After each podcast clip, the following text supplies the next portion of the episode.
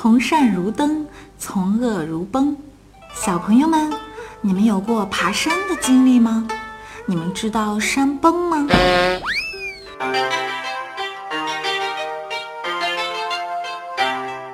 在登州末年的时候，有一个叫做王子朝的人发起了叛乱，把周敬王赶出了都城。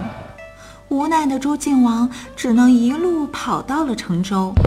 很多陪着他跑到成州的大臣都想在这里再重新建造都城，但是魏大夫彪西却表示反对。他说：“俗话说，想学好像登山一样艰难，想学坏却像山崩那样迅猛。以前孔甲在夏国作乱，经历了四代，夏国就破灭了。”商从玄王开始，经历了十四代的努力，才有辉煌的成就。可是传到帝甲的时候，却开始衰落了。又仅仅过了七代，就亡国了。